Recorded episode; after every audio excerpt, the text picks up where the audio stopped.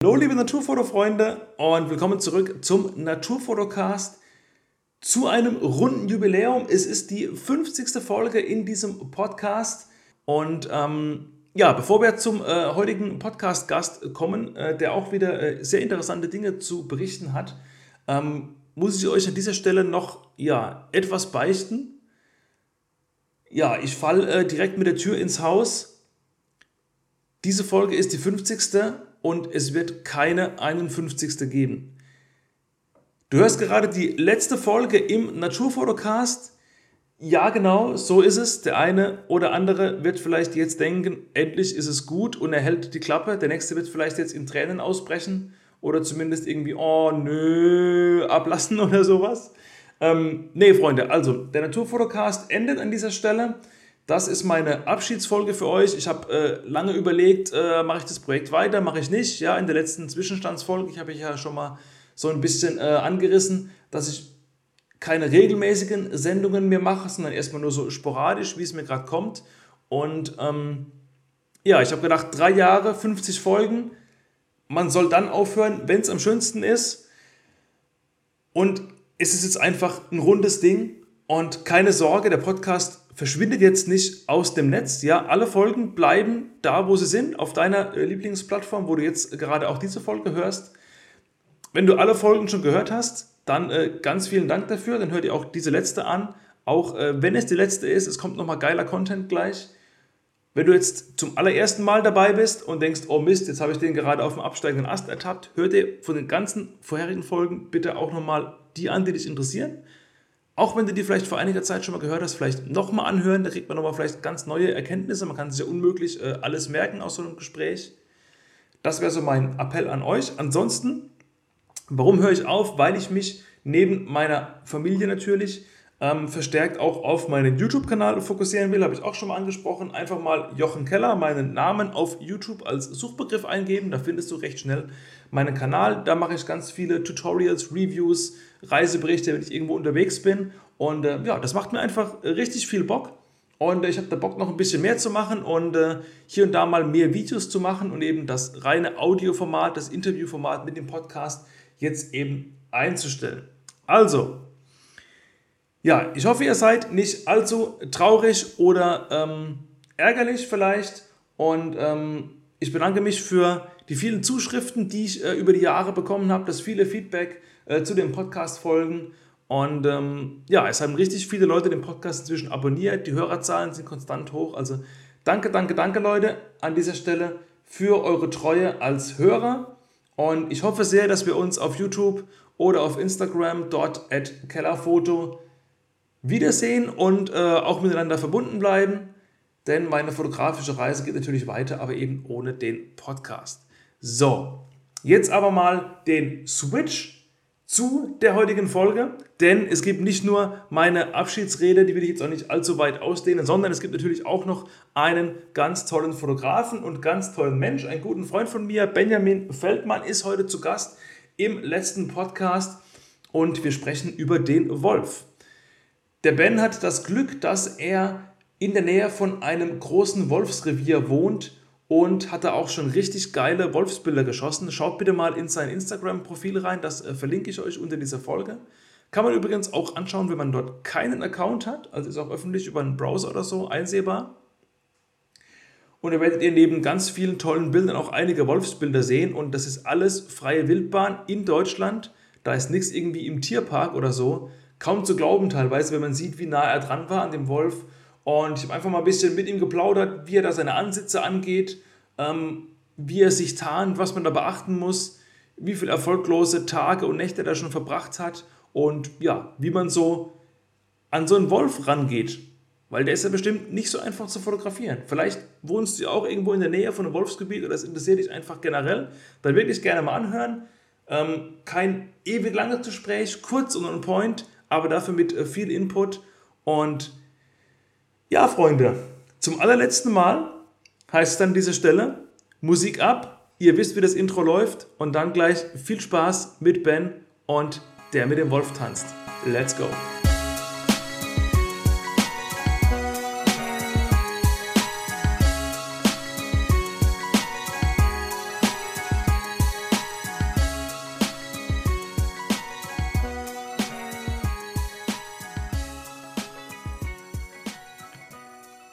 Kleiner Nachtrag noch, bevor wir wirklich in die Folge einsteigen. Als ich mich eben hier hinsetze, um das Ganze zusammenzuschneiden, habe ich mit Erschrecken gemerkt, verdammte Scheiße, ich habe die hochqualitative Aufzeichnung auf meinem externen Rekorder versehentlich gelöscht. Vorher habe ich eine Testaufzeichnung gemacht. Ich habe eben gedacht, der Test ist das Original und das Falsche gelöscht. Ja, schön dämlich. Machst du 49 Podcasts und beim allerletzten verkackst du auch das noch. Ich lasse immer eine Backup-Aufzeichnung mitlaufen, indem ich das Zoom-Meeting aufzeichne. Deswegen, der Podcast ist noch da und ihr könnt ihn gleich hören. Es ist nur äh, eine etwas bescheidenere Audioqualität, wie ihr sonst von mir gewöhnt seid. Tut mir furchtbar leid. Ich bitte um Verzeihung dafür. Und ähm, ja, nichtsdestotrotz jetzt aber rein in den Content mit Ben und Abfahrt.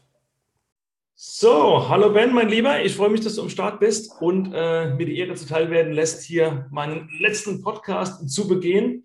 Ja, wir wollen ein bisschen über die Wölfe sprechen und äh, du bist da ja, ja schon so ein kleiner Experte. Du hast ja ein ganz vielversprechendes äh, Gebiet äh, im groben Umkreis von äh, der Gegend, wo du wohnst, wo wirklich äh, einige Wölfe unterwegs sind. Dann habe ich gedacht, wir müssen einfach mal so ein bisschen drüber sprechen. Interessiert bestimmt viele Leute. Ja, wie kommt man an so ein geiles Wolfsbild ran? Da ist ja bestimmt ganz, ganz viel Vorbereitung drin, viel Tarnung, viel Spezialitäten, die man beachten muss. Da wollen wir einfach ein bisschen drüber sprechen. Aber natürlich die übliche Anfangsfrage, auch in der letzten Folge darf sie nicht fehlen. Nicht jeder kennt dich, was ich damit äh, mit dieser Folge versuche zu ändern. Von daher äh, ganz kurzes Hallo von dir an die Runde der Zuschauer und eine kurze Vorstellung. Ähm, wer bist du, wo wohnst du und wann hast du denn mit der Naturfotografie angefangen?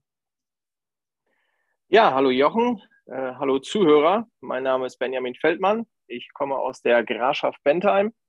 Das liegt äh, ja ungefähr 70 Kilometer von äh, Osnabrück entfernt an der holländischen Grenze. Und ja, ich habe zwei süße Kinder und eine Frau natürlich und äh, bin seit circa zehn Jahren in der Naturfotografie tätig. Okay, also ein großer Erfahrungsschatz erwartet uns. Der Mann weiß, wovon er spricht. Und ähm, genau, du hast ein Gebiet, habe ich schon gesagt, wo es Wölfe gibt. Ähm, meines Wissens ist ja. ein Wolf ein Tier, das in einem sehr, sehr großen Revier wohnt und auch sehr mobil ist. Ja, die sind heute mal da, morgen sind sie vielleicht fünf, sechs Kilometer weg. Ähm, kannst du vielleicht so ein bisschen erzählen, wie gehst du daran, um überhaupt so einen Ansitz zu planen? Du musst ja irgendwie wissen, okay, wo sind die? Fängst du an, irgendwie mit Pferden lesen? Sprichst du mit Jägern, Grundstücksbesitzern? Hängst du irgendwie 80.000 Wildkameras auf? Wie, wie macht man das? Ja, also ich bin in einem Gebiet, was ähm, sehr beruhigt ist und äh, wo man auch nicht öffentlich äh, laufen darf. Äh, dort habe ich aber eine Sondergenehmigung, ähm, weil ich auch ornithologisch unterwegs bin und äh, dort auch teilweise Kartierungen mache, Beobachtungen weitergebe etc. Ja, und ähm, ja, man hört natürlich immer ähm, äh, dass Wölfe irgendwo unterwegs sind von Jägern. Ich bin auch äh, mit Jägern ähm, kontaktiert und höre natürlich da auch immer was. Und ähm, ja, dann irgendwann äh, hat man mal gehört, dass in, in umliegenden Gebieten äh, Wölfe laufen und dann hält man natürlich bei sich äh, im Gebiet auch die Augen auf. Und ich habe halt den Vorteil bei mir im Gebiet, ich habe sehr viel Sand, also ich habe sehr viele Sandwege und äh, da konnte ich im Jahre 2019 konnte ich da den, die erste Wolfsfährte äh, nachweisen. Und äh, da kommt man, kommt man natürlich äh, den Wölfen gut auf, der, auf die Spur. Ähm, man hat natürlich noch die Möglichkeit durch, ähm, durch Code oder ähm, ja, durch, auf jeden Fall durch Code ähm, die Wölfe auch zu erkennen, ob, ob welche im Revier sind. Und natürlich auch durch Risse. Okay, jetzt hast du gerade gesagt, du hast eine Sondergenehmigung wegen der ornithologischen Kartierung, die du machst. Ähm, wo kriegt man die Genehmigung her? Also wenn ich jetzt einfach komme und sage, ich will die auch, äh, was mache ich dann? Ja, das ist, äh, das ist ein Truppenübungsplatz und ähm, da kommt auch nicht jeder dran. Also ich habe das auch äh, nur durch äh, Vitamin B bekommen und ähm, ja, vom Landkreis äh, bin ich da rangekommen und äh, bekommt nicht jeder. Also das ist sehr, sehr schwierig, da ranzukommen. Da muss man wirklich schon auch viel Glück haben. Okay, also läuft irgendwie über die Naturschutzbehörde, die das offiziell absegnen muss. Okay. Ja, ja, genau. So, jetzt läufst du da durch, siehst ein paar Fährten, ein paar Kotspuren, ein paar Risse, aber das Gebiet ist ja immer noch riesengroß. So, wo stellst du dein Tarnzelt auf? Ja, also ich habe, ähm, das Gebiet ist, sage ich mal, für eine, für eine Wolfspopulation ist das Gebiet relativ klein. Äh, Im Gegensatz zum Beispiel zu, äh, zu Lausitz, zu Brandenburg äh, und diese bekannten Gebiete. Mhm. Ähm, die haben es da deutlich schwieriger, weil ähm, das Gebiet einfach riesig ist und die Wölfe, Wölfe viel mehr Rückzugsorte haben. Also mein Gebiet ist da noch sehr, sehr übersichtlich und ähm, ich habe mich dann auf die Suche gemacht, äh, wo, die, wo die meisten Spuren waren, wo die meisten frischen Spuren waren und habe mich dann einfach äh, an die Waldkante getarnt äh, hingesetzt, äh, morgens und abends und habe das mal über einen längeren Zeitraum gemacht. Und irgendwann äh, hat man dann auch mal Glück und äh, man sieht einen Wolf. Weißt du doch ungefähr, wie, wie oft oder wie lange du da angesessen bist, bis wirklich mal der erste in, in Sichtweite war? Also reden wir da von Stunden oder von Tagen oder von Monaten oder? Also das äh, dauert, dauert ziemlich, ziemlich lange. Also ähm, ja, man kann natürlich Glück haben, dass man eine Zufallssichtung hat, ne, dass er dir da irgendwo über den Weg läuft. Aber äh, meistens ähm, musst du echt wissen, in welchem, in welchem Gebiet, in welcher, ja, in welchem Wald die sich gerade aufhalten oder öfter aufhalten. Und dann musst du da wirklich sitzen, sitzen, sitzen. Das kann teilweise sein, dass du da acht Stunden sitzt im Ansitz und siehst nichts. Es kann auch sein, dass du eine ganze Woche da sitzt und siehst nichts. Ne? Und eines Morgens gehst du dahin, setzt dich um 5 Uhr morgens hin und um Viertel nach fünf läuft dir der Wolf über den Weg. Ne? Also man kann äh, die Beobachtungen von Wölfe kann man nie planen. Nie. Also das habe ich über die Jahre gelernt. Ähm, du hast eigentlich immer Glück. Also das ist, äh, wir haben das schon so oft versucht, dass mhm. wir mit mehreren Leuten da saßen und haben das ganze Gebiet umzingelt, so äh, nach dem Motto, und äh, wir haben nichts gesehen. Gar nichts. Also die Wölfe hören gut, die sehen gut, die riechen gut. Also wenn du da irgendwo äh, laut bist, ähm, dann wirst du von denen nichts sehen, gar nichts. Also wir hatten, ja. ähm, wir, unsere, unsere Sichtungen sind eigentlich äh, immer dann, äh, wenn wir wahrscheinlich nicht im Wind stehen oder wenn wir leise waren. Am besten kannst du einen Tag vorher da irgendwo auf den Hochsitz gehen, die Nacht über im Hochsitz verbringen und dann ähm, da sitzen bleiben und dann kriegst, hast du die beste Chance, weil du dann morgens nicht irgendwo da durchlaufen musst, beziehungsweise dein Auto da abstellen musst, etc. Ne? Mhm. Also ist es ja im Grunde ziemlich wurscht, wo man sich ansetzt, weil man muss Sitzfleisch mitbringen und es dauert wahrscheinlich immer eine gewisse ja, Zeit, bis irgendwas passiert. Ne?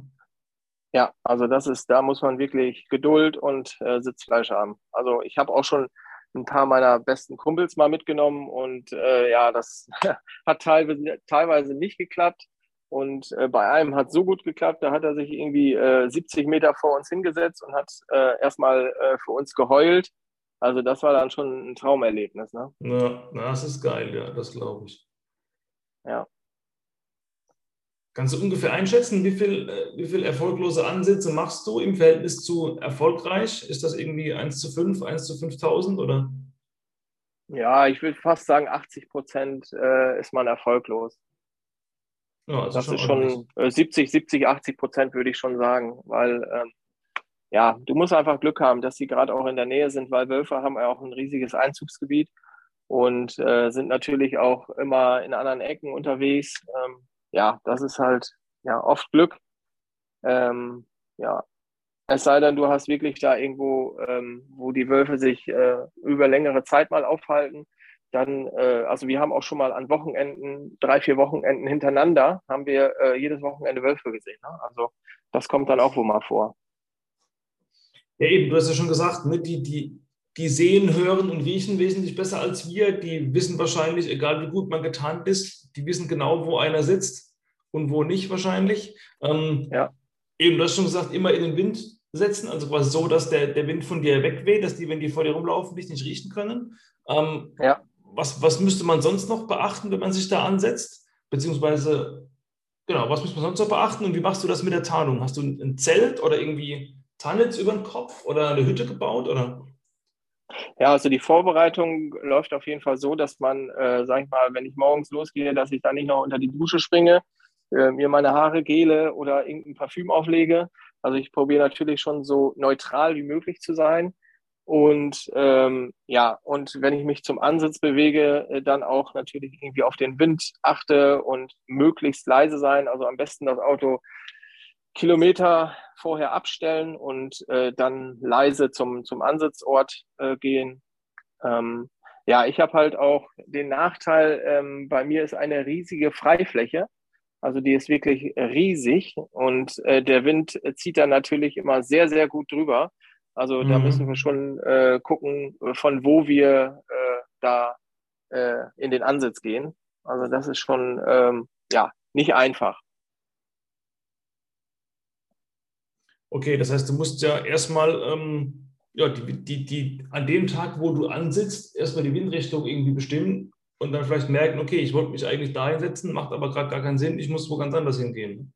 Ja, genau. Also äh, natürlich die, die Wetter-App wird studiert, ähm, die Windrichtung, äh, von wo der Wind kommt, äh, wird natürlich auch vorher genauestens äh, nachgeguckt. Und ja, du hast ja gerade noch gesagt, was ich, äh, wie ich mich tarne. Also ich äh, sehe auf jeden Fall äh, zu, dass ich kom eine komplette Tarnung habe, also Gesicht, Hände sehr, sehr wichtig und äh, der Körper und das äh, möglichst einheitlich. Also so ein, so ein Poncho, so ein Tarnponcho ist eigentlich immer äh, prädestiniert dafür. Ein Tarnzelt oder so habe ich eigentlich nie. Wieso nicht? Ist er eigentlich, also ist er eigentlich, natürlich ist es Schleppaufwand und ich könnte mir vorstellen, dass du es vielleicht deswegen nicht hast, weil die Tiere das vielleicht eher als Störkörper wahrnehmen. Aber rein zum Ansitzen her ist es eigentlich schon ganz gemütlich, wenn man in so einem Zelt sitzt, vielleicht auf dem Stuhl, also man irgendwo da, keine Ahnung, an einen Baum gelehnt, darum krüppelt acht Stunden lang. Ja, also Zelt ähm, ist erstens mal laut, es sei denn, du hast die Möglichkeit, das da irgendwie über mehrere Tage stehen zu lassen, dann ist es natürlich gut aber du bist im Zelt, äh, hast du nicht so eine gute Übersicht, als wenn du äh, im Freien sitzt und okay, bist stimmt, auch nicht ja. so mobil. Ne? Also wenn irgendwo ein Wolf von der Seite kommt und du musst da im Zelt erstmal deine Kamera abbauen, um irgendwie da durch so ein Loch zu fotografieren. Ja, also du okay. bist einfach im Zelt ein bisschen ähm, eingeschränkter. Ne? Ja, das stimmt, das macht Sinn, logisch. Ja. Ja, ich habe gerade dein, dein, dein geiles Porträtbild vom Wolf im Kopf. Also ich werde natürlich in der Beschreibung von der Podcast-Episode nochmal äh, auf dein Insta-Profil äh, verlinken, wo deine, deine coolen Bilder zu sehen sind. Ich habe eben das eine Bild, wo der Wolf sich wirklich so, ja, so wie so ein Passbild für einen Personalausweis, wirklich so frontal dich mhm. anguckt. Ähm, ich ja. weiß, du hast ja nur in Anführungszeichen eine 300 mm Linse an einer Vollformatkamera. Ich meine, so ein Wolf ist keine Blaumeister, der ist ja schon ein bisschen größer, aber der muss ja trotzdem bei der Brennweite schon recht nah sein. Was war so das, das Nächste, wo ein Wolf mal an dir dran war? Ja, also das war äh, genau vor einem Jahr, am, äh, ich glaube am 7. Juli war das. Ähm, da hatte ich diese Begegnung, also die absolute Traumbegegnung. Ähm, ja, denn ich konnte, ich konnte den Wolf schon von Weitem beobachten, wie er ähm, ja, durchs Gelände streifte. Und äh, ich habe immer nur gedacht, bitte komm in meine Richtung. Komm in meine mhm. Richtung. Der Wind stand gut, also es war alles perfekt. Es war morgens um Viertel nach fünf. Und ähm, er kam dann wirklich in meine Richtung und ich war halt gut vorbereitet. Ich konnte mir alles so liegen, äh, wie ich es brauchte. Ich hatte, ich hatte ihn vorher halt auch schon fotografiert. Und dann kam er wirklich auf mich zu und äh, blieb ungefähr acht bis zehn Meter vor mir stehen. Wow, guckte mich krass. an, er guckte mich an und äh, ich hatte ja Gott sei Dank eine lautlose Kamera. Also er konnte mich nicht, nicht wittern, nicht sehen. Also er wusste, dass da irgendwas ist, aber ähm, er konnte das nicht wahrnehmen. Das konnte mhm. man genau sehen, weil er immer so ein bisschen nach unten, nach oben geguckt hat. Und ähm, ja, er war recht unsicher dann und äh, ist dann äh, langsam, äh, aber ja, nach, nach hinten abgedriftet und ins, ins Feld rein. Ne? Ja, aber trotzdem, also irgendwie wilden Wolf acht Meter vor dir, also da, da geht einem schon einer ab. Also das, das muss schon ein geiles Erlebnis sein. Ja. Also die Bilder sprechen ja, ja für sich. Das ja, schon, also äh, das war wirklich traumhaft. Und du hast mir auch mal, du hast mir auch mal erzählt, dass, dass die Wölfe da auch äh, Nachwuchs kriegen. Aber ich glaube, einen jungen Wolf hast du, oder hast du einen jungen Wolf mal, mal gehabt? Ja, also ich habe bis jetzt, also ähm, Welpen gibt es seit 2020 und ich habe äh, 2020 den ersten Welpen äh, selbst entdeckt. Äh, fuhr ich eines Morgens äh, mit dem Auto ähm, durch, durch das Gebiet und wollte eigentlich nur mal durchfahren und ähm, weil meine Tochter da gerade geboren ist, ähm, auf dem Weg zum Krankenhaus, habe ich gesagt, komm, fährst du eben da noch durch dein Gebiet und guckst einfach mal durch und äh, ja, ich äh, fuhr dann äh, einen Feldweg lang und ähm, ja, ungefähr 100 Meter vor mir war so ein äh, Sandhügel. Mhm. Und ich guckte da so hin und ich habe gedacht, auf dem Sandhügel liegt irgendwas drauf.